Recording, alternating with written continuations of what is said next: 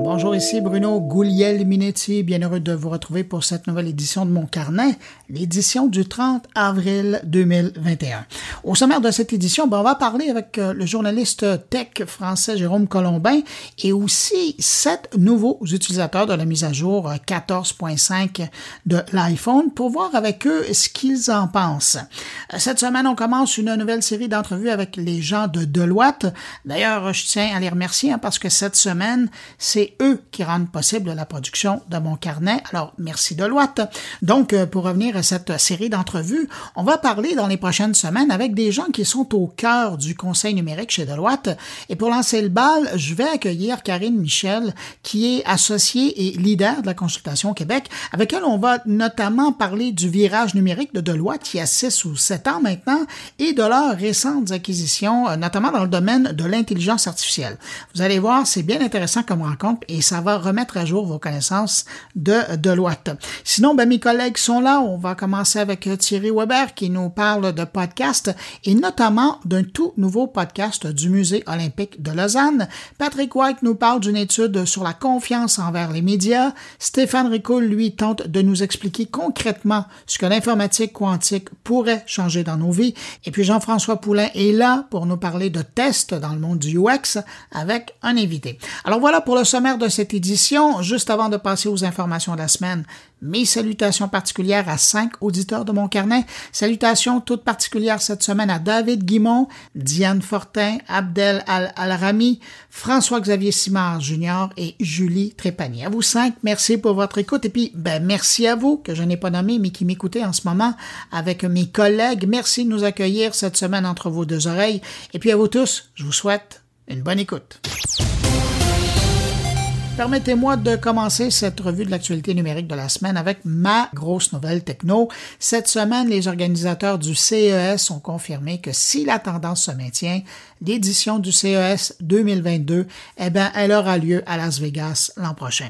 L'événement sera à la fois physique et en ligne, donc probablement qu'on pourra voir une tonne de présentations et de conférences en ligne, mais pour ceux qui voudront se déplacer sur place, les organisateurs confirment que déjà, il y aura la présence de 1000 entreprises, dont les gros participants habituels. Je pense à Sony, Samsung, Intel, LG, Lenovo. Euh, il y a même Amazon et Google qui seront euh, présents et j'en passe évidemment un On parle de 1000 entreprises, c'est déjà la moitié d'une exposition normale, donc c'est déjà bien. Hein. Ajoutez à ça les plus petits exposants, les délégations d'un peu partout euh, dans le monde qui vont vouloir tenter leur chance, ben, ça devrait donner quelque chose d'assez bien. De mon côté, ben, je vous dis, l'hébergement est déjà réservé, reste plus qu'à acheter le billet d'avion. Cette semaine, l'Observateur des technologies médias, une création de Radio-Canada CBC, a publié de nouvelles données sur les jeunes Canadiens et le numérique. On apprend que 9 familles sur 10 qui ont des enfants à la maison ont minimalement au moins un service de vidéo sur demande par abonnement. Sans surprise, c'est Netflix qui est le plus populaire. Maintenant, où les jeunes trouvent leur contenu vidéo à regarder, ben, imaginez-vous, 24% du contenu vient de la télé et 76% vient de l'Internet. Les trois quarts des enfants âgés entre 7 et 17 ans ont visité un réseau social au cours du mois et c'est euh, le réseau TikTok qui connaît la plus grande progression auprès de cet auditoire. Aujourd'hui, au Canada, 55% des jeunes de 12 à 17 ans le fréquentent. Quatre enfants canadiens sur cinq possèdent une console de jeu à la maison et fait intéressant qui illustre une tendance, trois joueurs sur cinq sont allés en ligne pour jouer à des jeux vidéo avec d'autres personnes au cours du dernier mois. Et puis finalement, il n'y a pas que les adultes au Canada qui ont besoin d'un téléphone intelligent. L'enquête de l'OTM nous apprend que deux enfants canadiens sur cinq possèdent leur propre téléphone cellulaire et on parle de 81% dans le cas des adolescents. Et du nombre, 59% d'entre eux dorment avec leur téléphone pour l'avoir à portée de main en tout temps. La firme conseil Accenture a publié cette semaine les résultats d'un rapport qui confirme que aujourd'hui, dans le monde, l'industrie du jeu vidéo est maintenant plus importante que celle de la musique et du cinéma réunis. La firme évalue le marché du jeu vidéo à plus de 300 milliards de dollars de recettes au niveau mondial et la pandémie n'a vraiment pas freiné l'envie des joueurs, au contraire. On peut lire dans le rapport que, et j'ouvre les guillemets, l'émergence de nouvelles plateformes de jeux et l'évolution de la démographie font que les entreprises de jeux vidéo sont de moins en moins centrées sur le produit et de plus en plus centrées sur l'expérience. Je ferme les guillemets, ce qui explique le succès de l'industrie. Aujourd'hui, le marché mondial du jeu vidéo compte 2,7 milliards de joueurs et seulement au cours des trois dernières années, le marché a augmenté de 500 millions. Parmi les nouveaux adeptes du jeu vidéo, 60% sont des femmes et 30% ont moins de 25 ans. La guerre est féroce dans le monde des furteurs web et toutes les différences peuvent permettre d'aller chercher quelque part de marché. C'est pourquoi les développeurs du logiciel de navigation Vivaldi, comme le nom du compositeur italien, ben, ils ont décidé de mettre euh, le paquet pour faciliter la navigation sur les sites web. La dernière trouvaille dont ils se vantent, c'est d'avoir un furteur qui masque l'affichage des bannières de style pop-up qui demande le consentement à l'usage des cookies sur les sites web qu'on visite. Vivaldi dit que, et j'ouvre les guillemets, les utilisateurs sont souvent obligés de cliquer sur plusieurs étapes pour gérer les cookies sur des sites web et parfois même, ils n'ont aucun moyen de les refuser. Naturellement, ça rend l'expérience de navigation frustrante, je ferme les guillemets, et c'est là où Vivaldi veut faire une différence. Donc, dans le fond, la fonction bloque simplement le service qui demande le consentement en masquant la boîte de dialogue de consentement comme il pourrait bloquer une publicité. Alors voilà, maintenant, vous le savez. Avez-vous déjà utilisé le marché aux puces de Facebook, le fameux Facebook Marketplace? En tout cas, il y a du monde qui l'utilise sur la planète, c'est fou. Facebook annonçait cette semaine que son service comptait aujourd'hui plus d'un milliard d'utilisateurs. Et je vous rappelle que le service pour vendre ou acheter des objets a été lancé en 2016 et euh, depuis ben, fait concurrence à eBay, Kijiji et compagnie. Et pendant qu'on est dans la consommation et Facebook, on a également appris que la plateforme comptait maintenant plus d'un milliard de boutiques qui utilisent son service Facebook Shops. De ce côté-là, Facebook dit que plus de 250 millions d'utilisateurs vont y faire du lèche-vitrine et des achats chaque mois j'ai découvert cette semaine que les services de musique en ligne seraient sexistes. En fait, c'est une étude européenne qui avance la théorie que les algorithmes de suggestion de musique qu'on retrouve dans les services comme Spotify, Apple Music ou Amazon Music, pour ne nommer que ceux-là, favoriseraient les titres chantés par des hommes. Les chercheurs arrivent à cette conclusion après avoir analysé les habitudes de 330 000 utilisateurs de services de musique en ligne sur une période de 9 ans. Selon leur recherche, en moyenne, un utilisateur devrait attendre sept ou huit pièces musicales avant d'entendre une chanson interprétée par une femme. Et comme les algorithmes se basent sur les pièces qu'on a écoutées pour générer des suggestions, ben, on tombe rapidement dans un cercle vicieux. Parlant de musique, un mot sur Spotify qui vient de dépasser les 158 millions d'abonnés premium. À ça, il faut également ajouter les 198 millions d'utilisateurs gratuits de sa plateforme et vous avez le nombre total d'utilisateurs de la plateforme musicale. Cette semaine, j'ai vu circuler euh, cette rumeur quelquefois et je me suis dit que ça serait intéressant de la partager avec vous. Selon des gens près d'Apple qui auraient parlé à des gens de Bloomberg, le géant américain serait en train de travailler sur une nouvelle version de son système e-message pour carrément concurrencer l'application WhatsApp de Facebook. Apple serait en train de revoir son système de messagerie iMessage pour lui donner des fonctionnalités semblables à celles qu'on trouve dans des réseaux sociaux, juste à temps pour la prochaine grosse mise à jour du iPhone, le iOS 15. Alors pour le moment, on n'en sait pas plus, mais disons que Mark Zuckerberg doit pas vraiment être content. Alors que bien des gens les cherchent encore en magasin, il y a le fabricant Sony qui confirme de son côté que 7,8 millions de PlayStation 5 ont été vendus dans le monde jusqu'à aujourd'hui. La PlayStation 5 bat donc le record de vente de la PS4 après cinq mois de commercialisation. À l'époque, la PlayStation 4 s'était vendue à 7,6 millions d'unités. Dans le détail, on dit que 4,5 millions de PlayStation ont été vendus avant Noël et 3,3 millions de PlayStation PlayStation ont été vendus après Noël. Autre information intéressante, Sony a indiqué que 65% des jeux vidéo ont été vendus en format numérique à partir de son PlayStation Store. Et je termine avec euh, deux informations concernant les produits de Google et le voyage. Question de rêver un peu, si vous voulez.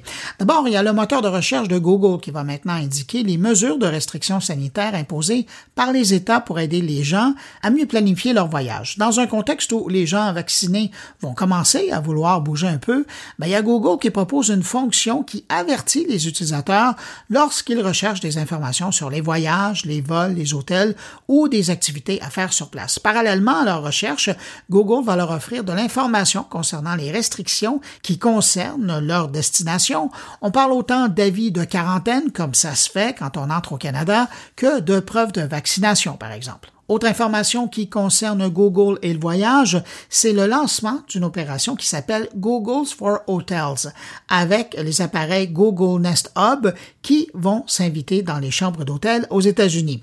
Les hôtels participants vont bientôt proposer des bornes intelligentes de Google dans leurs chambres pour permettre aux clients d'obtenir des informations pratiques sur l'endroit, le lieu où ils séjournent ou encore contrôler certaines choses dans les chambres avec leur voix, penser à la télé, à l'éclairage ou même les rideaux.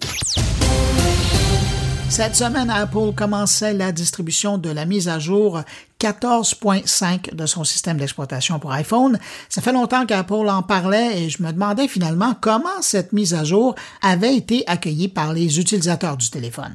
Alors, ça n'a pas été compliqué. Hein. Je me suis tourné vers Clubhouse où seuls encore aujourd'hui les utilisateurs d'iPhone peuvent utiliser le service et j'ai créé un petit salon quelques minutes pour recueillir les propos d'utilisateurs. Je vous propose les commentaires et observations de sept utilisateurs d'iPhone et en bonus, la présence de mon ami et journaliste tech Jérôme Colombin qui est passé par là et qui s'est arrêté pour parler avec moi. Avant d'écouter le montage, merci à Benoît, Anthony, Zuber, Gwenolé, Nazreddin, Alexandre et Jean-François pour leur participation. On écoute le montage. Benoît? Pour moi, non, parce que je ne l'ai pas encore. J'adore la réponse. Et c'est vrai. Mais est-ce que vous pensez la faire? Oui, je pense que je vais la faire cet après-midi ou demain. Et qu'est-ce qui vous intéresse de cette mise à jour-là? Je ne l'ai pas vu encore en détail. C'est Jérôme Colombin qui va sûrement nous aider là-dessus. Welcome. Salut Bruno. Bonjour à tous. Qu'est-ce que ça change? Ou est-ce que ça change quelque chose dans ton utilisation? Euh, je l'ai installé. Je l'ai installé sur mon iPhone, sur l'iPhone de ma femme, sur les iPhones de mes enfants. Euh, c'est le gros déploiement général. En plus, il y avait en même temps une mise à jour macOS euh, que j'ai faite également. Bon, après, qu'est-ce que ça change? J'aime beaucoup. Je l'ai pas encore réellement pratiqué, mais je sens que je vais l'utiliser. La possibilité de déverrouiller avec un masque, à condition d'avoir l'Apple Watch. Ça, c'est quand même très malin. C'est probablement la seule chose pour le moment qui me plaît énormément sur cette mise à jour-là. Encore hier, j'étais dans un supermarché, j'avais mon masque, évidemment, et puis j'avais l'Apple Watch au, poignet, et c'est tellement pratique, c'est transparent, ça ouvre tout seul, c'est merveilleux. Bien sûr, et ça marche bien en plus. Très bien. Oui, non, ça c'est vraiment, c'est vraiment bien. Hein, à défaut d'avoir euh, euh, le retour du, du, Touch ID, du capteur d'empreinte, euh, parce que c'était un vrai problème quand même sur iPhone avec les avec les masques. et alors en plus, c'est quand même assez malin leur système parce que ça reste assez sécurisé puisque bon, alors d'une part, il faut l'Apple Watch. Hein, c'est une vraie contrainte évidemment. Hein, c'est comme je disais d'ailleurs à la personne d'Apple qui nous a fait le briefing, j'ai dit oui, c'est chez Apple, maintenant, c'est une fonction, un device quasiment. Hein. Bah, exactement, il s'est euh, fait exprès. ouais, mais bon, on, peut le comprendre. On, comprend. Il faut pas oublier que l'Apple Watch, finalement, aujourd'hui, c'est l'outil de biométrique. Euh, enfin, c'est le, le produit qu'on porte le plus près du corps, et il y a il y a cette sécurité biométrique permanente. Moi, je me sers énormément de l'Apple Watch pour euh, payer dans les magasins, et maintenant, il m'arrive même de sortir carrément sans euh, porte-monnaie, sans argent liquide, ça j'essaye au maximum, et même parfois euh, sans carte bancaire. Et je paye avec l'Apple Watch et c'est vraiment bien. Et puis là, eh bien, euh, pour déverrouiller alors qu'on porte un masque, c'est assez astucieux parce que c'est-à-dire que l'iPhone, il capte le visage, il détecte qu'on a un masque qui, pose problème et immédiatement on sent la montre qui vibre et, et l'iPhone qui se déverrouille. Et la sécurité, c'est que je crois qu'il l'identifie quand même un peu au niveau des yeux, de la partie haute du visage. Enfin, je suis pas très sûr. Mais c'est-à-dire que on peut, quelqu'un, par exemple, ne peut pas le mettre devant son propre visage, sachant que moi, je ne suis pas très loin. Il identifie quand même la partie haute du visage pour qu'elle corresponde, euh, pour s'assurer un minimum que c'est bien moi. Et ne pas déverrouiller euh, inopinément comme ça pour un oui, pour un non. Ah, Jérôme, si tu me permets, je vais aller faire un tour. Il y a deux autres personnes qui viennent de joindre à nous. Nasser Eddine, qu'est-ce qui a changé pour vous? Bonsoir Bruno, bonsoir Jérôme et Benoît. En fait, je voulais juste faire une petite intervention par rapport à ce qu'a dit Jérôme, parce qu'effectivement, j'ai testé la fonctionnalité du déverrouillage avec un ami qui était à côté de moi. Effectivement, l'iPhone a un autre visage. Par contre, la sécurité que la montre vibre et nous demande de le téléphone. Donc avec la, avec la montre, on peut verrouiller le téléphone si c'est pas nous qui l'ouvrons. Ah ça c'est bien ça, je l'avais pas vu. Euh, je vais faire un tour du côté de Zuber. La mise à jour, oui, je l'ai faite. Et alors, elle a apporté une super évolution par rapport, excusez-moi Jérôme, VoiceOver. Parce qu'à chaque fois que j'interviens avec Jérôme, on parle d'accessibilité. Ouais, ouais, je m'en excuse. Bah, VoiceOver, ça a l'air un peu con, mais pour les malvoyants qui ne sont pas aveugles, donc utilisent VoiceOver des fois en complément de la loupe. Quand vous voulez écrire un SMS ou un message, malheureusement, on ne voit plus le, texte qu'on écrit. Donc euh, là, avec la mise à jour, on a cette petite vignette qui nous fait apparaître un peu le message qu'on écrit. Voilà. Alors, il y a euh, Gwen Nolly qui vient de joindre à nous. Je ne sais pas si vous en avez euh, pour l'instant parlé, mais c'est le déverrouillage de l'iPhone avec Face ID et l'Apple Watch. Oui, on en a parlé, mais je suis curieux d'avoir votre expérience. Vous, est-ce que c'est l'élément clé qui a fait que vous avez fait l'installation? Ah bah oui, c'est vraiment ça qui a fait que, que je voulais l'avoir le plus vite possible. Bah, j'ai un compte développeur, du coup, bah, je l'utilisais déjà depuis, euh, depuis qu'elle est sortie en version développeur, mais c'est vraiment ça qui change la vie, je trouve. C'est vraiment ça qui marque tout le monde, hein, c'est le déverrouillage. Ben, il faut croire que c'est dans l'air du temps, le, déverrouillage euh, avec Marc. Ben, merci beaucoup pour ce témoignage. Ben, je vous remercie à vous de m'avoir euh, laissé venir parler à tout le monde. Alors, je vais aller voir, il y a quelqu'un qui me fait signe. Alexandre, bonjour, bonsoir. Bonsoir. J'étais assez surpris parce que je, me, je pensais qu'en faisant simplement la mise à jour et en retournant sur euh, Facebook par exemple, on allait directement me demander avec une pop-up si j'acceptais les pubs. Mais en fait, j'ai on m'a rien demandé sur toutes les applications réseaux sociaux qui, euh, enfin toutes celles qui utilisent des publicités. J'ai euh, eu aucun message, euh, aucun message qui m'a demandé si j'acceptais ou non les publicités. Alors, peut-être ma théorie, c'est que peut-être comme j'avais désactivé le suivi publicitaire d'Apple de base, ça m'empêche de le faire. Je sais pas, c'est un peu étrange. Jérôme Ouais, a priori, l'explication, c'est que euh, les pop-up n'apparaissent que quand on télécharge une application ou quand on télécharge une mise à jour. Pour les applis installées, a priori, il n'y a pas de, il n'y a pas de pop-up. Parce que, moi, oui, je, sais que j'ai fait la, je me suis fait la même remarque. On lance l'appli euh, Facebook, par exemple, et il se passe rien. Et moi, je me suis dit, ça, ça, ça, ça, pourrait être embêtant pour les développeurs, euh, enfin pas pour les développeurs, pour, pour Facebook, tout simplement, pour tous les autres réseaux sociaux. C'est que tout le parc d'iPhone, tout à coup, bam, dès qu'ils font la mise à jour, les gens, bah, ça, ça demande si on accepte ou non. Je me suis dit, là, ça peut être très contraignant. Mais en effet, peut-être que ça a été fait pour calmer euh, les ardeurs de Facebook. C'est intéressant. Ben, au Québec, je ne sais pas si ça existe en France, cette expression-là, mais quand on, on, fait des négociations, particulièrement dans, dans, le monde du travail, il existe des clauses grand-père pour assurer que les droits déjà acquis euh, puissent être conservés. Alors, c'est un peu cette approche-là qu'Apple a pris. Hein. C'est-à-dire que les applications qui sont déjà sur les téléphones, eux, ne sont pas touchés par la mise à jour, mais effectivement, comme vous le disiez tous les deux, dès qu'il y a une mise à jour, ben là, euh, le système s'enclenche. Ça va être intéressant de voir l'impact sur la prochaine mise à jour de Facebook. Ce qui est rigolo, c'est que, enfin, ce qui est rigolo ou pas, c'est que quand on va sur les réglages, j'ai vérifié tout de suite, qu'on va dans confidentialité suivi, je me suis dit, bon, bah, peut-être, comme j'avais déjà l'application, ils m'ont pas demandé, mais peut-être que, euh, de manière euh, post euh, sur, mon, sur mon appli réglable, je pouvais le faire et désactiver. Mais en fait, non, il n'y a même pas, tout est grisé en fait. C'est un peu, euh, ça fonctionne pas très bien sur mon téléphone. Ben, intéressant comme observation. Merci infiniment, Alexandre. Ça nous fait avancer. Il y a Anthony qui veut se joindre à nous, alors je l'invite à se joindre à nous. Anthony, bonjour.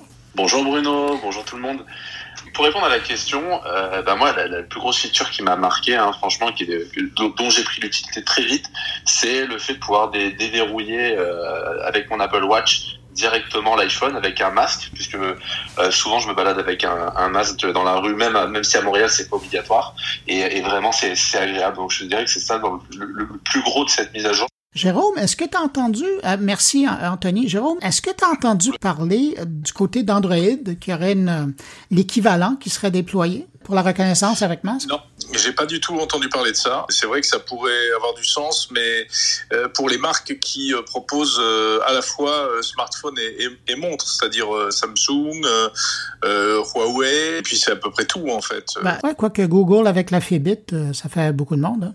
Ouais, ouais, ouais, ouais. Si, si on arrivait, par exemple, à faire que ce soit une montre Android, une montre Huawei et puis un, un smartphone euh, Google ou quoi que ce soit d'autre, euh, ce serait formidable. Mais non, non, moi, j'ai pas du tout entendu parler de ça. Et pourtant, je trouve que c'est une belle ouais. opportunité et c'est de service public. On verra peut-être qu'ils ont une grosse après, surprise. Après, il euh, y a beaucoup de smartphones Android qui ont encore, euh, qui ont un capteur d'empreinte digitale.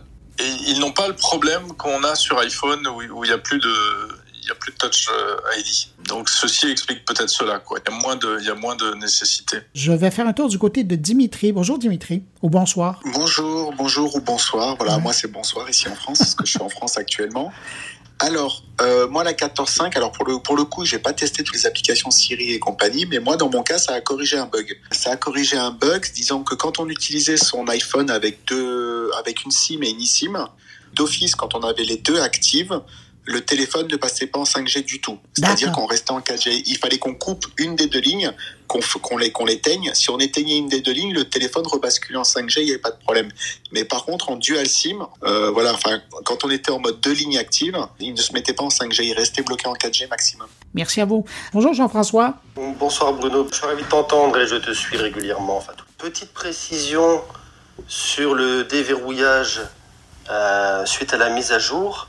Il faut savoir qu'il faut absolument activer le Wi-Fi et je viens de faire un copie d'écran. Quand le Wi-Fi n'est pas activé sur le téléphone, et ça peut arriver, moi je sais qu'au travail j'ai tendance à le désactiver parce que je capte mieux en 4G qu'en Wi-Fi, je suis un peu trop loin de ma borne. Et du coup, avec le, le, le déverrouillage automatique, le téléphone nous dit activer le Wi-Fi pour déverrouiller l'appareil avec l'Apple Watch. Autrement dit, le Wi-Fi doit être activé. Voilà, petite précision sur les bienfaits de pouvoir déverrouiller automatiquement et c'est quand même une, une belle amélioration. Ben merci Jean-François. Une nouvelle piste à approfondir.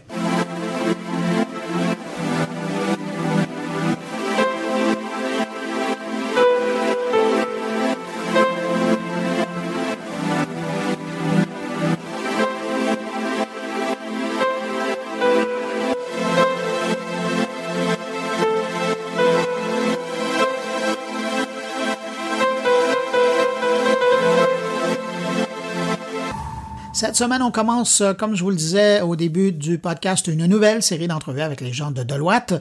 Et pour lancer le bal, mettre la table pour le reste des discussions, je vous propose cette rencontre avec Karine Michel, qui est associée et leader de la consultation au Québec chez Deloitte. Avec elle, j'ai parlé du virage numérique de Deloitte il y a six ou sept ans maintenant, de leur acquisition dans le domaine de l'intelligence artificielle, de cette dernière année de transformation numérique pour bon nombre de leurs clients et même de bénévolat à travers la pandémie. Voici ma rencontre avec Karine Michel. Karine Michel, bonjour. Bonjour Bruno. Karine, quand on parle de Deloitte, on a toujours l'impression d'une immense entreprise, un grand cabinet de consultants qui avait le nez dans les livres et qui était là pour aider leurs clients. Mais j'ai l'impression que dans les cinq dernières années, ça a énormément changé et maintenant, vous travaillez vraiment sur divers volets pour aider les entrepreneurs. Alors, tout à fait. Alors, quand vous parlez de Deloitte, Bruno, vous parlez d'un grand cabinet, effectivement, on est, euh, euh, selon Gartner et par revenu, le cabinet de services professionnels numéro un dans le monde. Donc, euh, on compte plus de 350 000 professionnels au total, répartis dans 150 pays. Et au Canada, ça représente environ 11 000 personnes, dont 2 000 au Québec. Et vous l'avez très bien dit, ça a énormément évolué dans les cinq dernières années. Euh, Deloitte était euh, longtemps connu donc pour tout ce qui touchait au service de, de vérification, donc d'audit. Et depuis les cinq dernières années, tout ce qui touche au service notamment de advisory, consultation, euh, je dirais, sont environ à part égale euh, dans nos revenus. Donc, ça a énormément évolué et nous avons ajouté des services dans les dernières années, euh, notamment au niveau de l'intelligence artificielle, tout ce qui est au niveau du numérique s'est accru. Nos services de cybersécurité aussi prennent de plus en plus de place et d'importance. Donc, euh, effectivement, ça a beaucoup évolué. Vous avez tout à fait raison. Puis vous avez mentionné le mot magique, hein, intelligence artificielle. Récemment, vous avez fait l'acquisition, je pense, de deux entreprises, mais une qui est spécialisée dans l'intelligence artificielle. Tout à fait. Alors, nous avons fait deux entreprises. La première est, dans, le, dans le numérique. Donc, euh, il s'agit d'une société qui s'appelle The Working Group, TWJ. Euh, donc, pour aider nos clients, on va dire plus du marché intermédiaire et de grande taille dans leur transformation numérique et cloud. Donc là, il s'agissait de 150 professionnels euh, qui se sont donc ajoutés à nos rangs. Et effectivement, très, très récemment, donc ça a été annoncé il y a quelques semaines seulement, on a fait l'acquisition d'une firme qui s'appelle Groundswell, qui est spécialisée dans l'intelligence artificielle euh, basée à Calgary.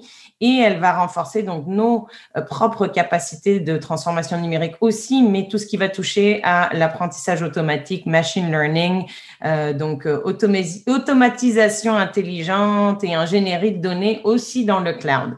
Donc, euh, on a une grosse équipe qui s'appelle Omnia pour tout ce qui touche à nos services d'intelligence artificielle. Et ça, ça fait maintenant presque deux ans et demi qu'on a démarré vraiment ces services-là. Et, et déjà, les, grandes firmes d'analyse euh, nous considèrent dans le monde comme des leaders d'intelligence artificielle. Donc, la firme qui a le plus de, de reconnaissance dans les dernières années euh, dans ces grandes firmes-là. Donc, on continue à aller acquérir de nouveaux talents et faire l'acquisition de firmes dans ce domaine. Euh, revenons dans ce qui décrit euh, de loi depuis longtemps, la consultation, l'accompagnement des entrepreneurs dans leur cheminement, dans leur croissance. Dans la dernière année qu'on a passée, qui est une année qu'on pourrait qualifier de surréelle, j'imagine que vous, votre quotidien, c'est de conseiller les entreprises. Mais dans une année comme on vient de passer, est-ce qu'il y a des histoires qui sortent du lot dont vous êtes particulièrement fiers, qui vous viennent en tête d'entreprises qui ont vraiment fait du 180 degrés pour survivre et croître et, peut-être trouver un nouveau chemin?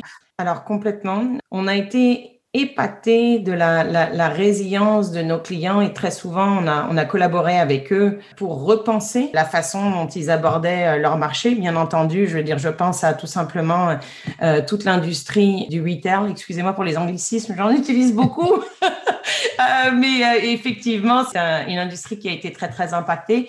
Et je pense à un de nos clients qui s'appelle Duvaltex, donc spécialisé dans tout ce qui est hum, tissu, entre autres.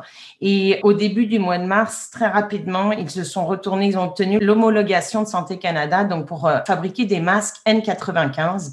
Et donc, on a collaboré étroitement avec eux pour les aider à, franchir ce cap et ce changement.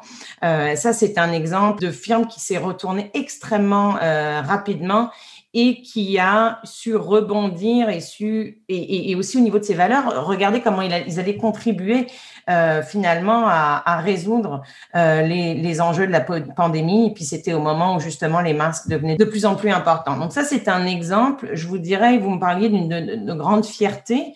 Euh, notre firme aussi, et vous en avez probablement entendu parler, mais on a été très présent, je dirais même dans la lutte contre la Covid pour assister les gouvernements dans leur stratégie de triage, de vaccination. Donc, c'est sûr que la technologie étant une des ressources clés dans ce domaine-là, ce qu'on a fait, c'est qu'on a développé un accélérateur qui a été conçu pour permettre aux organisations de soins de santé euh, de trier, surveiller, gérer à distance euh, les traitements des, patients euh, qui étaient atteints donc du coronavirus et des personnes en quarantaine. Et on a notamment implanté une solution qui s'appelle Health Connect, dans les cliniques de dépistage. Donc, c'est un outil de, de Salesforce. Euh, et donc, on, on s'est mis très, très vite à travers euh, les, les, les, 25 régions administratives et les CIUS. C'est un outil qui permet en fait aux patients de s'enregistrer dans un portail web, prendre rendez-vous pour les tests de, de dépistage et ce que ça a permis de faire, c'est que tout ce qui touchait à la divulgation, qui vous vous en rappelez peut-être au début, la divulgation des résultats de tests qui pouvaient prendre trois à cinq jours euh, au début, qui s'est finalement, euh, grâce à cet outil-là, maintenant, ça prend euh, moins de moins de 12 heures. Donc ça, ça fait partie des, des choses dont je suis très fière de notre équipe de Loit. Et puis euh, dans les, je dirais probablement, si c'est pas aujourd'hui, dans les prochains jours, on devrait avoir d'autres euh, annonces pour des initiatives qu'on est en train de, de, faire avec le gouvernement en lien avec avec la, vaccination. Je reviens sur euh, vos clients, les entreprises que vous aidez. Je présume que en marge là, de, de, toutes euh, ces entreprises euh, qui ont dû réfléchir à leur avenir, J'imagine qu'il y a bon nombre d'entre elles qui ont dû passer, si ce n'était pas déjà le cas, par la transformation numérique. Ça aussi, ça a été un chantier important pour vous, de les aider à trouver les bons outils pour perdurer dans un contexte de télétravail et de nouvelles organisations? Écoutez, on a, rarement été. Euh, on, avait déjà des équipes bien occupées euh, au niveau du numérique et nos équipes numériques. Et là, ça a été. Euh, on va dire que ça a dépassé l'entendement. Le tournant vers le numérique et l'accélération qui a été apportée par finalement la, pandémie, je vous dirais, ça a été, on a des demandes qui sont de, de l'ordre de, de, de 50% de plus très, très, très facilement. Donc, c'est pour ça qu'aussi, on est euh, en mode, je vous parlais tantôt, on en parlait de, certaines acquisitions d'entreprises, mais on est en, recrutement euh, et, on recrute pas assez vite. Donc, euh, je pense qu'un des, des, grands enjeux que nous avons au Québec, c'est la pénurie de main-d'œuvre. je lisais de nombreux articles à ce sujet et qui, qui faisaient part du fait que on est la province championne en pénurie de main-d'œuvre au Canada. Et la main-d'œuvre, euh, je dirais, n'a pas. Euh, ça, a été encore plus accru du fait qu'il y a eu beaucoup, beaucoup de ralentissement au niveau de l'immigration. Et j'écoutais notre notre ministre du Travail euh, récemment et on parlait du nombre de postes à combler, notamment en technologie, c'est extrêmement élevé. Donc, juste dans la province de Québec, je sais qu'on a plus de 140 000 postes à, combler. Donc, dans les secteurs prioritaires, il y a les technologies, la santé aussi, mais les technologies.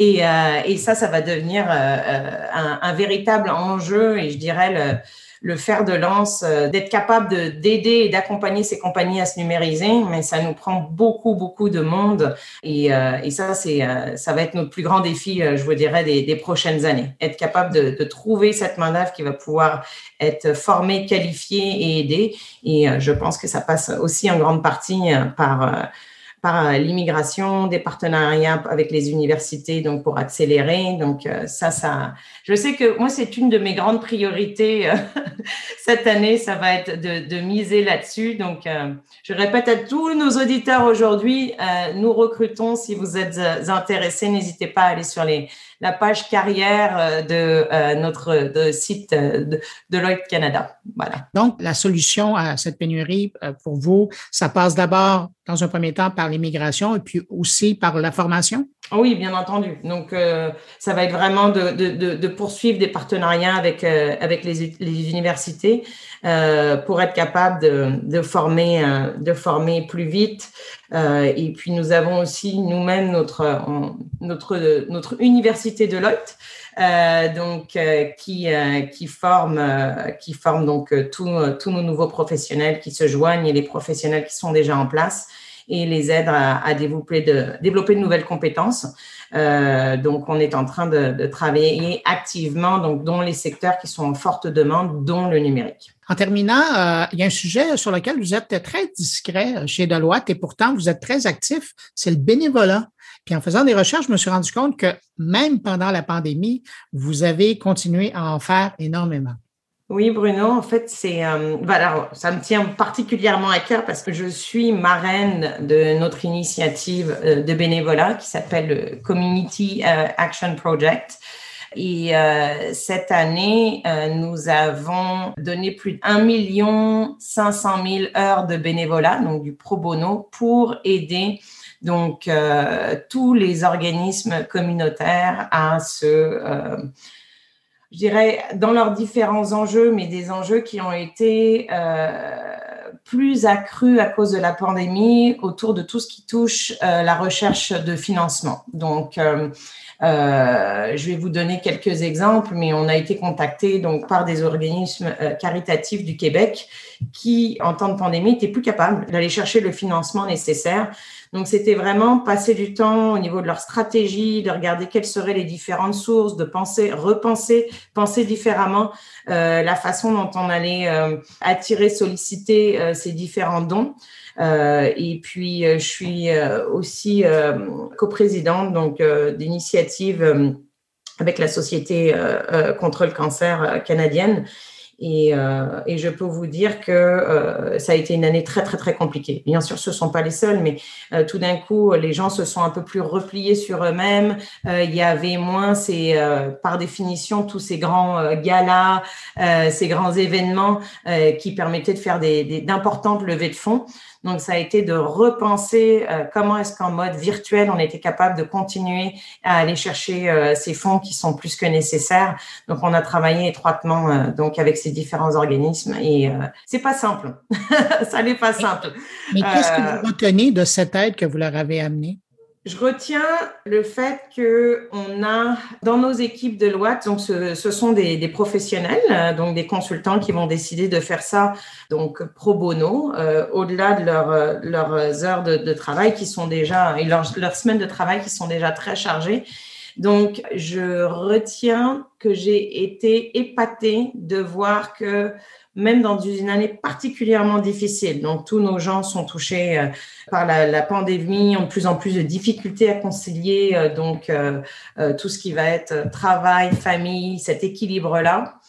Et le nombre, je dirais, de, professionnels qui se sont intéressés et qui ont levé la main pour participer dans ces activités pro bono, dans ce contexte-là, ça a été épatant. Donc, c'est vraiment de voir à quel point cet esprit communautaire se mobilise alors qu'on est justement dans des, dans des moments difficiles et pour pouvoir participer et aider. Donc, euh, j'ai été, euh, ben, je dirais, touchée euh, de, de, de, voir à quel point on a eu même plus d'aide et plus de gens qui étaient prêts à contribuer à l'intérieur de nos équipes sachant qu'eux-mêmes vivaient des difficultés et étaient eux-mêmes touchés et aussi avaient une grande charge de travail. Donc, euh, je dirais, c'est euh, c'est de voir à quel point, euh, et au Québec, et dans nos grandes entreprises, et, plus petites, on se mobilise et on se serre les coudes en temps de crise. Karine Michel, associée et leader de la consultation au Québec pour Deloitte. Merci beaucoup pour cette entrevue. Merci infiniment, Bruno.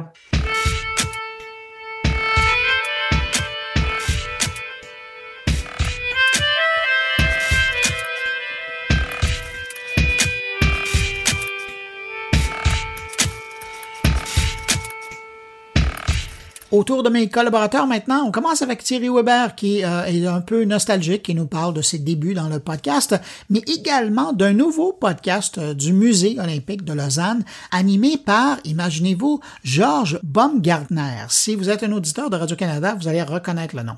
D'ailleurs, si vous allez sur moncarnet.com et visitez la page de cette édition là, du 30 avril, vous y trouverez un lien pour participer à une présentation en ligne avec l'animateur du podcast. Je vous parle pas de moi, je vous parle de Georges Baumgartner.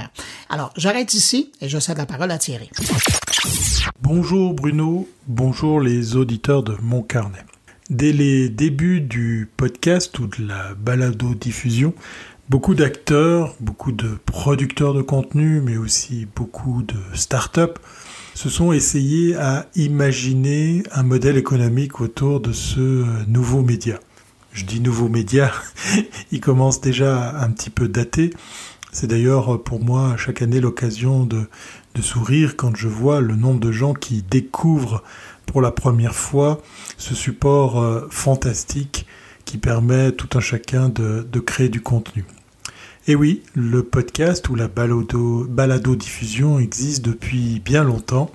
Fin 2004, début 2005, Adam Curry et Dave Weiner ont eu cette idée saugrenue de se dire comment ils pouvaient, par exemple, ensemble, eh bien, rendre plus facile l'accès à des archives audio. Parce que oui, aussi invraisemblable que ça puisse paraître, l'histoire du podcast est intimement liée avec celui de, la radio, puisque ni bande passante, ni plateforme, ni réseaux sociaux, euh, ni outils euh, pratiques existaient à cette époque pour pouvoir faire que, eh bien, on puisse pallier justement à, ces manques. Et c'est comme ça qu'avec la technologie du flux RSS, l'encapsulage de contenu audio ou vidéo, eh bien, allait comme ça donner vie, donner jour à une technologie qui existe toujours en 2021 et qui est plus que jamais au centre des attentions. Alors oui, moi aussi, je me suis posé la question euh, au tout début du podcast, comment je pourrais gagner ma vie avec euh, bah, tous ces contenus que je, produisais à l'époque et, que j'ai continué à produire puisqu'effectivement, j'ai jamais lâché l'affaire. Alors beaucoup se sont, se sont essayés. On avait vu très rapidement des plateformes voir le jour pour euh, permettre de monétiser euh, vos propres flux. Je me souviens de cette euh, plateforme américaine chez qui on pouvait envoyer son flux RSS, alors pour le coup principalement pour du contenu audio, et qui se retrouvait agrémenté de publicité pour pouvoir, eh bien pourquoi pas, faire apparaître des contenus qui allaient vous rapporter de l'argent des contenus publicitaires qui venaient se greffer à, votre contenu. C'est toujours assez amusant de, voir que dès les débuts tout ça a existé. On en est maintenant à 2000, en 2021 à essayer de avoir euh, des, gens qui s'essayent à, faire fleurir euh, des plateformes, des, annuaires, des, des systèmes, des solutions qui permettraient de recenser euh, le plus possible eh bien effectivement des contenus euh, natifs euh, principalement et qui pourraient comme ça devenir une source de revenus puisque euh, réunis sur ce type d'annuaire eh bien amènerait peut-être plus d'auditeurs et pourquoi pas plus d'annonceurs. Alors très vite pour parler de mon expérience, j'ai abandonné l'idée de gagner ma vie avec le podcast et, et je raconte, j'aime raconter que c'est grâce au podcast que, j'ai pu commencer à gagner ma vie autour de la création de contenu, puisqu'à force de faire du contenu, je me suis retrouvé à être visible, à intéresser des marques, des annonceurs, des clients qui venaient spontanément euh, faire appel à, mes services. Et comme j'aime le dire, sans business plan, sans études de marché, sans banque, mais surtout sans faire exprès, je me suis trouvé, euh, je me suis retrouvé à, gagner ma vie euh, grâce au podcast. Si je vous parle de ce support que je connais très très bien, que, notre euh, hôte, en la personne de Bruno, connaît très très bien, eh bien c'est que effectivement le point commun avec d'autres, je pense à, certains amis en France, euh, qui ont eux aussi pas lâché l'affaire et qui ont continué à utiliser ce, support, eh bien c'est que ils continuent eh bien à m'amener de belles surprises et je ne pouvais pas résister à l'envie de partager euh, cette nouvelle qui coïncide presque avec une date importante pour moi puisqu'elle était assez proche de mon anniversaire.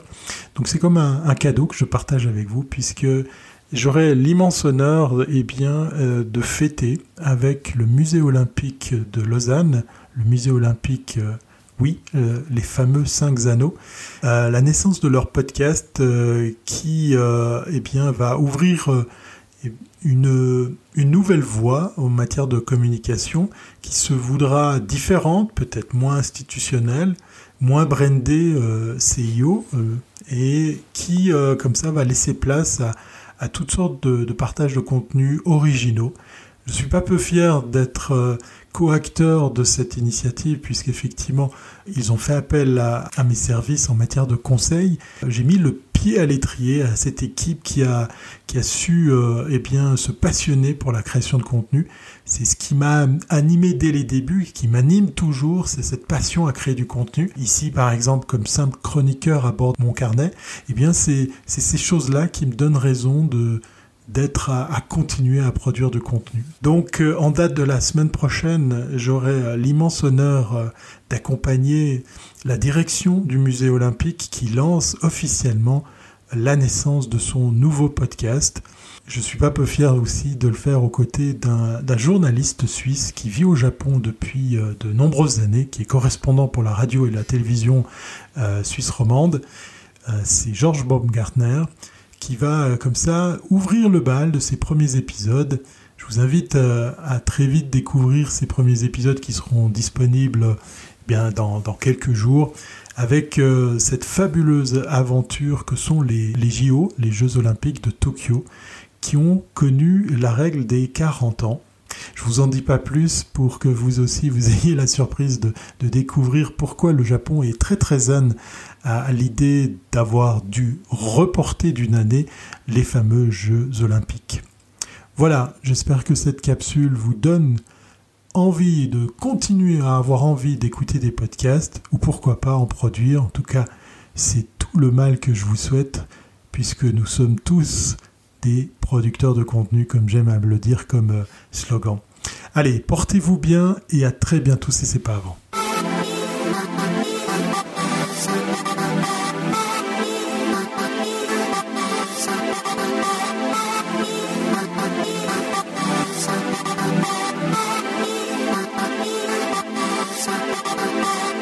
Cette semaine, Patrick White nous parle notamment d'une étude sur la confiance envers les médias. Alors bonjour, oui, cette semaine, j'attire votre attention sur deux nouvelles qui sont passées sous le radar, un rapport de recherche sur la confiance envers les médias et la désinformation au Québec dans le contexte de la pandémie de COVID-19. C'est une étude de Simon Langlois et Florian Sauvageau, professeurs retraités à l'Université Laval en journalisme et en sociologie, et c'est une étude du Centre d'études sur les médias de l'Université Laval. Et je vais vous parler aussi du déménagement reporté de deux ans du Centre de l'information de Radio-Canada, donc la salle de nouvelles qui ne va déménager qu'en décembre 2022, après les deux prochains Jeux olympiques, donc un retard très, très important. Euh, la première étude d'abord, c'est le Centre d'études sur les médias qui montre que chacun de quatre énoncés liés à des croyances complotistes reçoit l'aval d'un Québécois sur cinq. Cette proportion est encore plus élevée chez les jeunes adultes de 18 à 34 ans par ailleurs, même si les répondants perçoivent plutôt positivement le travail des médias au Québec, c'est le cas de 83% des Québécois, près d'une personne sur quatre estime avoir moins confiance envers les médias traditionnels qu'avant la pandémie de COVID-19 au Québec. Les résultats sont donc tirés d'une enquête menée par la firme de sondage Crop en novembre dernier à partir d'un panel sur Internet de 1000 Québécois. Euh, selon la recherche, le réseau de télévision TVA a 20% euh, d'écoute au Québec et la chaîne d'information LCN 14% Ce sont les deux sources d'informations mentionnées comme premier choix des Québécois par plus du tiers des répondants et les réseaux de Radio-Canada, euh, Radio-Canada, la télévision généraliste et RDI arrivent loin derrière avec 8,2 et 8,4 pourcentage d'écoute.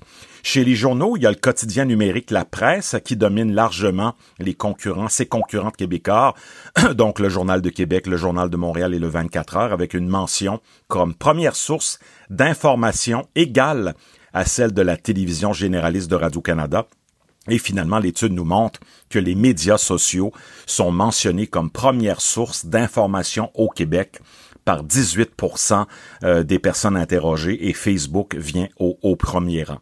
Euh, ma deuxième nouvelle de la semaine, c'est le déménagement retardé de près de deux ans de la salle de nouvelles de Radio-Canada à Montréal. Alors, on apprenait dans les derniers jours que le CDI, le Centre de l'information, va déménager uniquement en décembre, en décembre 2022 après les prochains Jeux olympiques. Le CDI, c'est la salle de nouvelles de RDI, Radio-Canada Télé et CBC News. Et j'oublie, il euh, faut, faut pas oublier le web non plus là-dedans. Alors, le CDI, la salle de nouvelles de Radio-Canada, repousse son déménagement à décembre 2022 dans deux ans en raison de la complexité technique liée aux Jeux olympiques de Tokyo cet été. On n'est pas toujours sûr si ça va avoir lieu, et les Jeux olympiques de Pékin en Chine en février 2022. Donc au plan technique, il serait difficile de déménager des serveurs informatiques et d'en installer d'autres dans la nouvelle maison de Radio-Canada et d'utiliser en même temps des vieux serveurs dans la vieille maison de Radio-Canada, ce qu'on appelle la Tour Brune, la grande tour construite, je crois,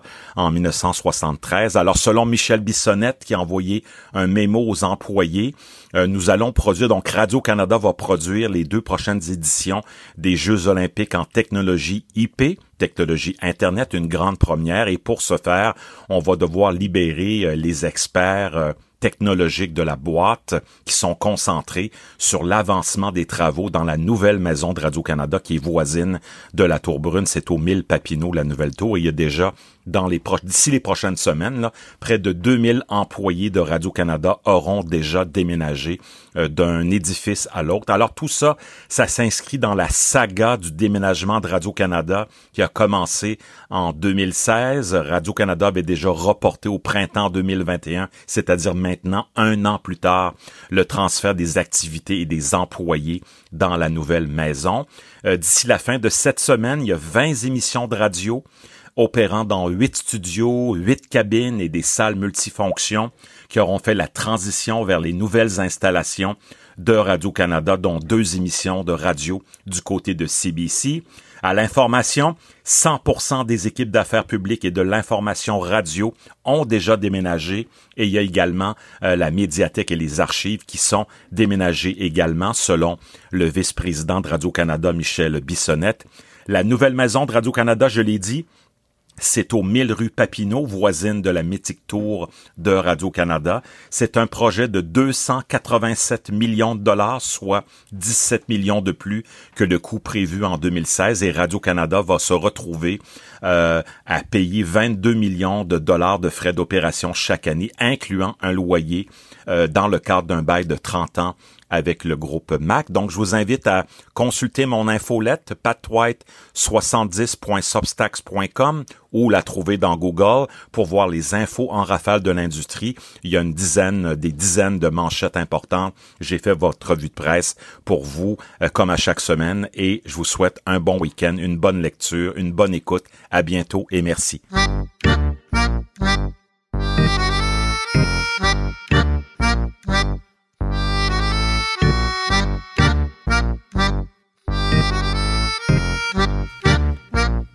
Autour de Stéphane Ricoul qui tente cette semaine de nous expliquer de façon très claire ce que l'informatique quantique pourrait changer dans notre vie.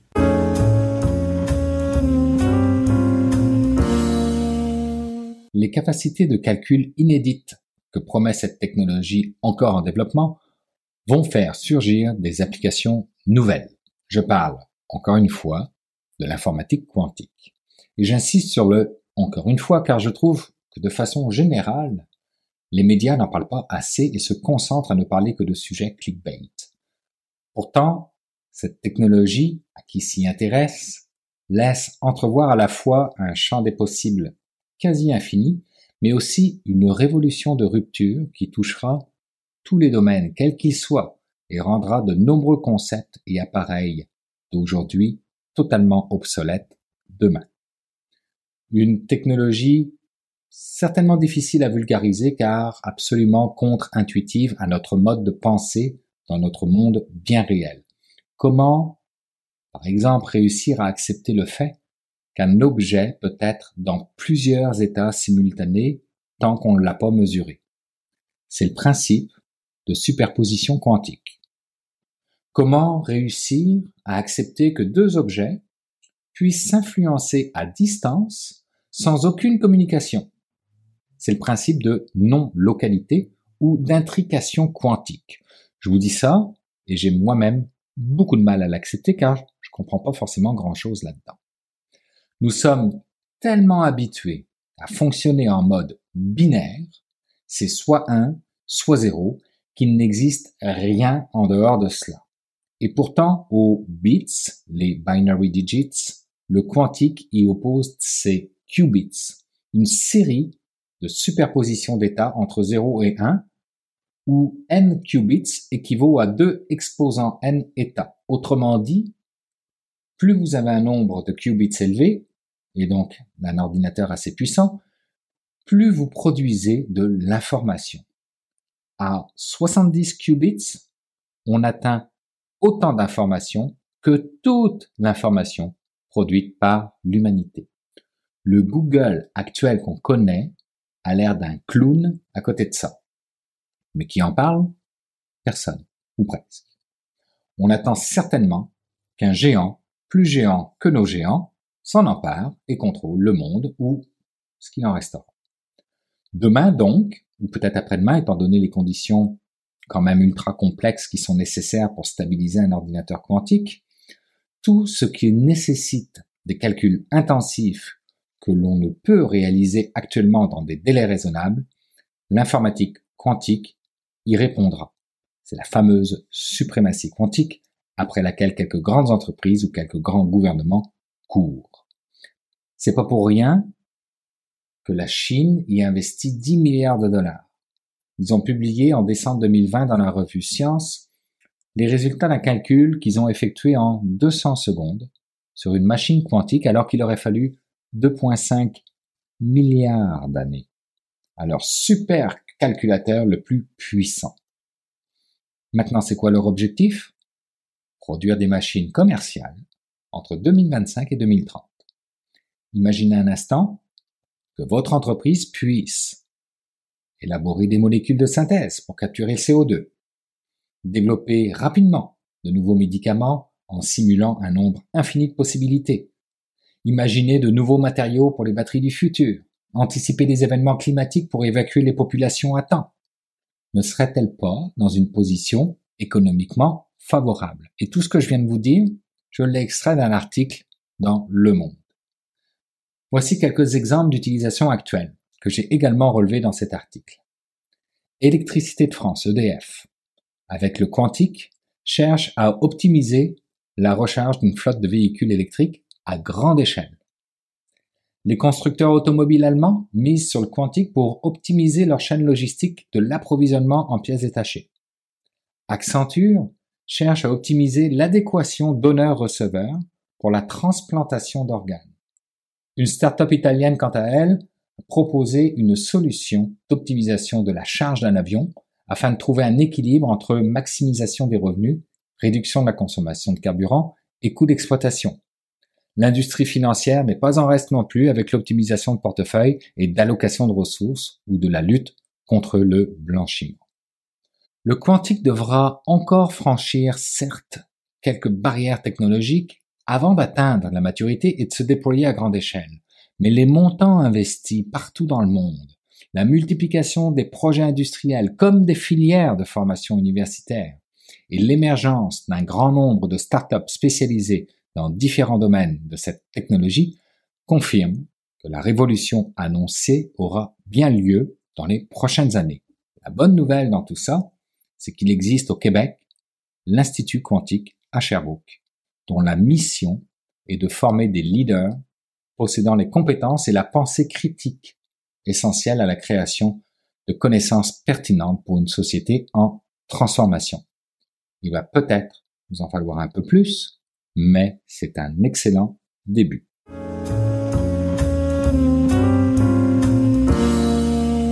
C'est maintenant le temps d'aller rejoindre mon ami Jean-François Poulain pour parler UX. Et cette semaine, Jean-François, on va parler de tests. On parle de tests. Écoute, Bruno, tu le sais, on en a parlé dans les, les quatre dernières années, des entrevues que j'ai fait en UX. Le test, c'est tellement important. C'est ce qui fait, euh, quand tu es dans une, grande organisation puis que tout le monde euh, se, se, prend au bec un peu euh, sur des, des, questions à savoir si les utilisateurs vont comprendre, vont faire ça, puis il y a toujours quelqu'un autour de la table qui va dire Ah non, mais c'est ça que je pense que les utilisateurs vont voir. Et vient le UX qui dit on va le tester, puis on va voir. Et ça fait souverainement taire pas mal tout le monde parce que euh, en faisant des tests, ça révèle beaucoup de choses. Puis on l'a vu dans, les derniers mois aussi, des tests, mais ça se fait la, bonne vieille pratique de prendre trois utilisateurs, de s'asseoir avec eux pendant une heure, pas à la fin, au début, dans les premières phases du développement, c'est important. Euh, ça, c'est une pratique qui est bonne, qui ne change pas. Mais cette semaine, j'ai rencontré Nicolas Guerrero qui euh, a fondé il y a 10 ans une entreprise qui s'appelle Testapic, qui, euh, euh, parce qu'à un moment donné, ils en faisaient, eux, du test en forme consultant. Ils en font toujours euh, à travers Testapic. Ils accompagnent leurs utilisateurs, leurs, leurs clients quand ils en ont besoin. Mais ils ont mis la plupart de leurs outils en ligne et la base de données des utilisateurs avec lesquels on peut tester selon des profils qu'on peut choisir. Donc, c'est un, un, modèle SaaS, c'est un modèle de, de, service en ligne que tu peux t'abonner puis dire, je vais faire des tests.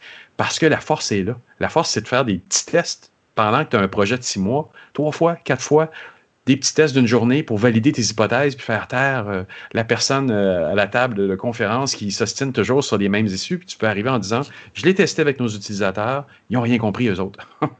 Modifions les choses. Ça, François, est-ce que ça existe beaucoup, ce type d'outils euh, disponibles en ligne comme ça? Il y en a plusieurs. Testapic, quand j'ai fait l'entrevue avec Nicolas, il me, disait justement qu'il y a dix ans, quand ils ont parti leur entreprise, là, on dirait que tout le monde s'était donné le mot. Il y a deux, trois compétiteurs dans le monde, je mettrai les liens sur mon Twitter, qui ont parti des services similaires. Il y a Optimal Workshop aussi euh, euh, en Australie ou en Nouvelle-Zélande qui ont parti un service similaire.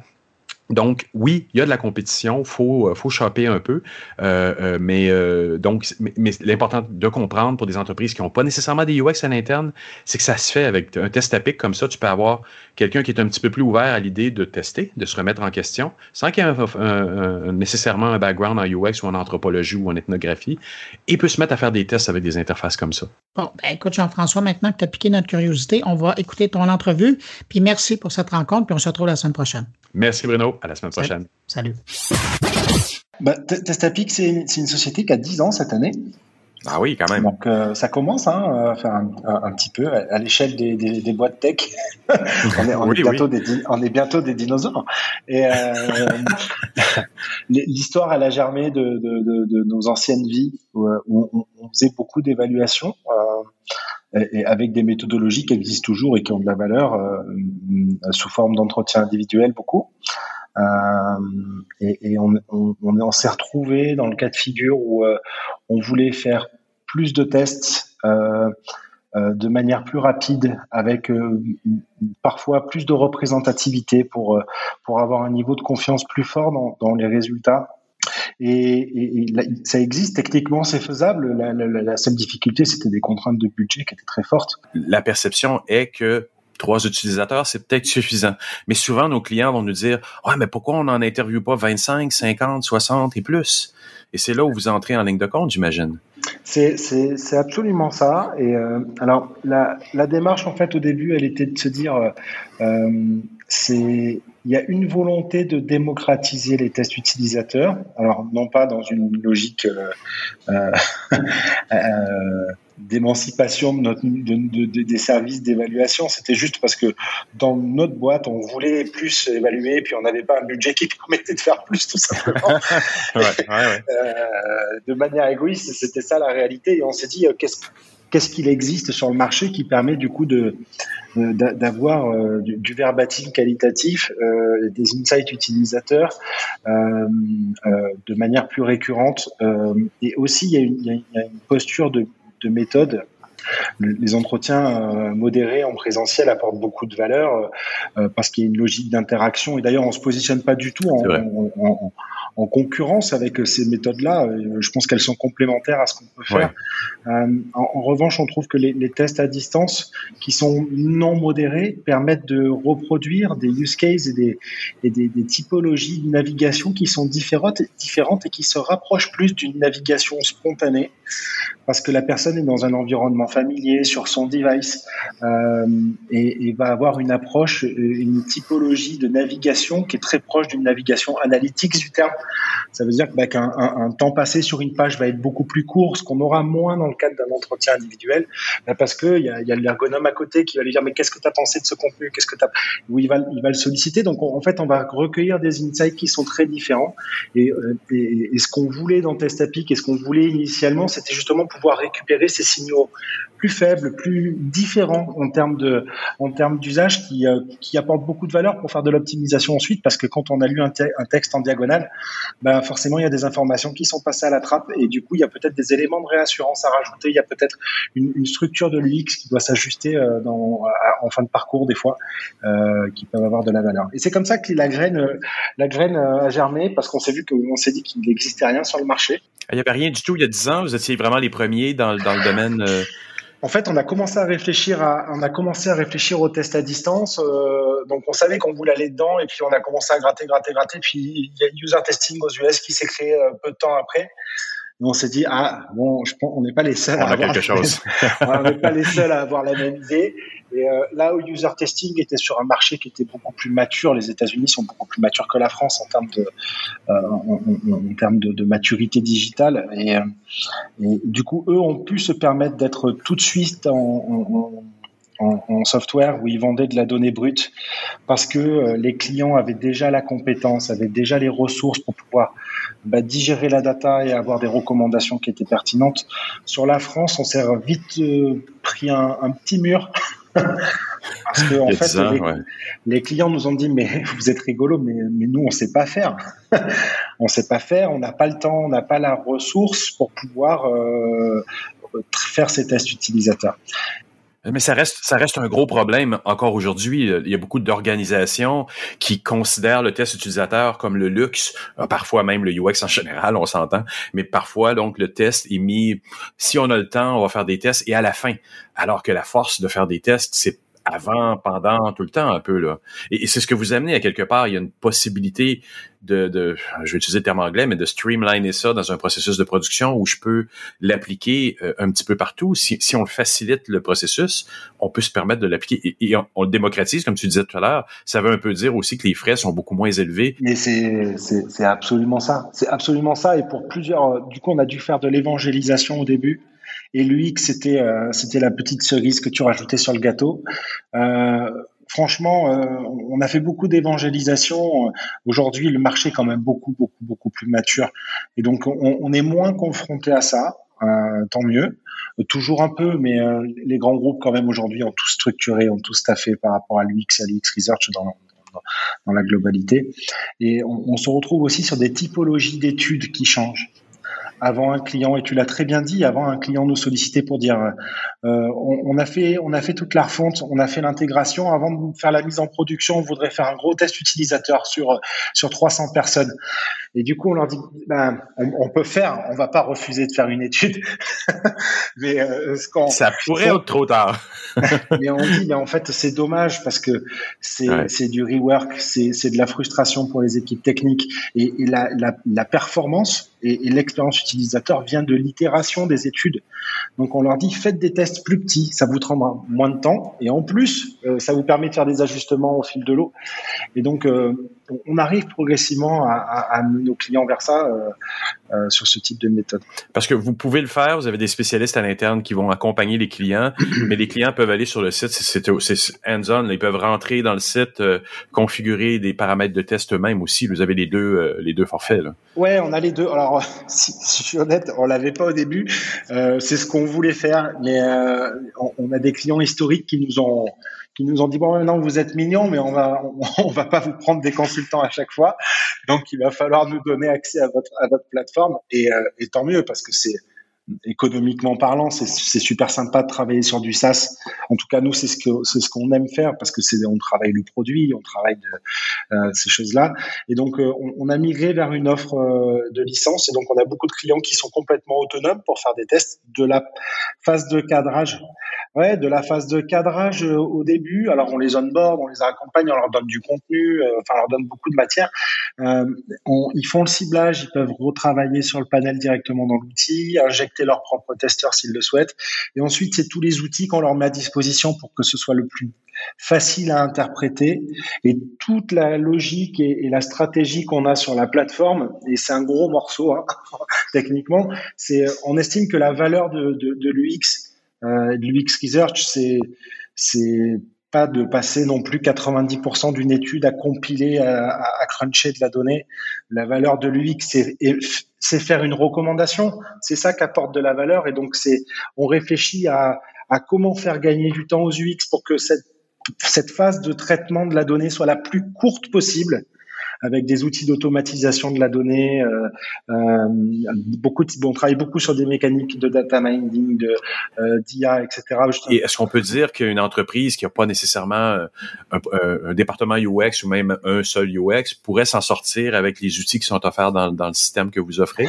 On en a beaucoup. Alors, enfin, la grande majorité, c'est quand même des personnes qui travaillent dans l'UX, hein, mais on, a beaucoup de clients qui euh, sont plutôt orientés euh, product management, euh, euh PO, PM, tous ces profils-là aussi euh, euh, sont onboardés. En fait, on leur, on leur donne en fait des méthodes pour traiter la donnée. Alors, ils iront jamais aussi loin qu'un UX dans la complexité des tests, etc. Mais ça a tellement de valeur déjà d'avoir un insight. on se pose une question, on a besoin d'avoir un retour utilisateur, et, des fois, on peut faire des choses simples qui peuvent avoir beaucoup de valeur. Et donc, euh, c'est ce qu'on aussi, on, amène aussi nos clients à, faire ça. Et, euh, et, dans les grands groupes, notamment, on a des clients qui, euh, qui ont plusieurs milliers de salariés. Euh, on leur dit attention que les équipes UX soient pas les propriétaires et, et s'accaparent la plateforme. On leur dit essayez de l'ouvrir à tous. Euh, et, votre travail à vous, c'est de faire de l'évangélisation en interne pour qu'ils se posent les bonnes questions, mais pas que pour que vous ayez la main sur le sur l'outil.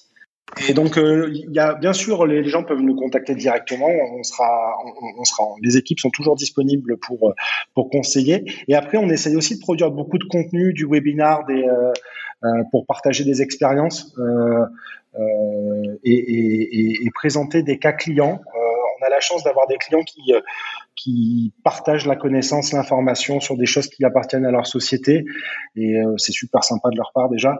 Et puis du coup, ça permet de d'avoir une bonne vision. Là, mon associé Sébastien a produit un, contenu, je t'invite à, le consulter, où on est allé voir des agences, des clients qui, où on leur a demandé, bah, c'est quoi votre stack UX? Qu'est-ce que vous utilisez aujourd'hui en, outil de, prototypage, en, de prototypage, en, en outil d'évaluation UX, euh, et, ça permet d'avoir quelque chose qui est, assez intéressant et de voir les différentes stratégies qu'à partir de boîte, par type d'acteur. Euh, c'est, c'est du contenu qui est intéressant, qui est assez plébiscité d'ailleurs. Super intéressant. Et, et, sans que sans te faire révéler des secrets d'État, qu'est-ce, quels sont les, les, futurs développements pour euh, Testapic dans les prochains mois, prochaines années? Est-ce qu'il y a un angle que vous voulez attaquer ou un marché qui n'est pas encore tout à fait là, mais que vous aimeriez réveiller même à travers cette entrevue? Il y a peut-être des gens qui vont en bénéficier d'entendre ça. Alors des chantiers, on, en a, on en a beaucoup. La difficulté, c'est de prioriser. euh, tout à fait. il y a, y a beaucoup d'international déjà. Ouais. Il y a beaucoup d'international parce que on a des clients qui sont très en attente de ça et donc euh, nous on le, met pas mal d'énergie dessus. Ouais. ouais. le multilangue est déjà disponible, mais on a beaucoup de clients dans l'univers du luxe qui veulent des, des, pays comme la Chine, comme la Russie ou le Moyen-Orient, ah ouais, euh, qui sont, en tout cas, pour lequel aujourd'hui on, on, est, on, on, est peu représenté encore, donc on, y travaille. Et, euh, et ensuite, c'est beaucoup techno, beaucoup techno dans le sens, c'est automatiser l'analyse donc, euh, on, on, ne saura jamais automatiser une recommandation, et puis parce que c'est la valeur de l'UX, ouais. mais déjà lui, lui donner un constat avec tous les problèmes, tous les verbatims déjà catégorisés, euh, dans lequel il a plus qu'à aller les voir, et ensuite, mm -hmm. ça, ça, fait gagner un temps incroyable. Aujourd'hui, une étude, ça prend 3-4 jours pour un de nos clients entre le lancement et la, et la fin. L'idée, c'est qu'on arrive à le diviser par deux encore. Nicolas, j'aimerais te remercier beaucoup pour cette entrevue. Merci Jean-François, merci à toi, c'était un plaisir.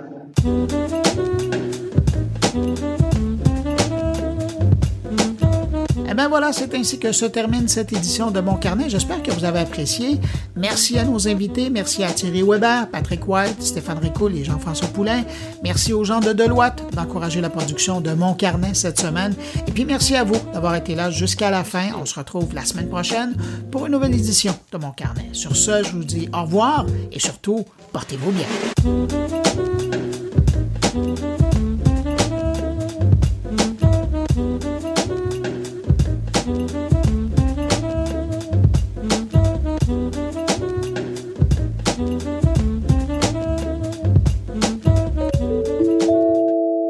Production goulielminetti.com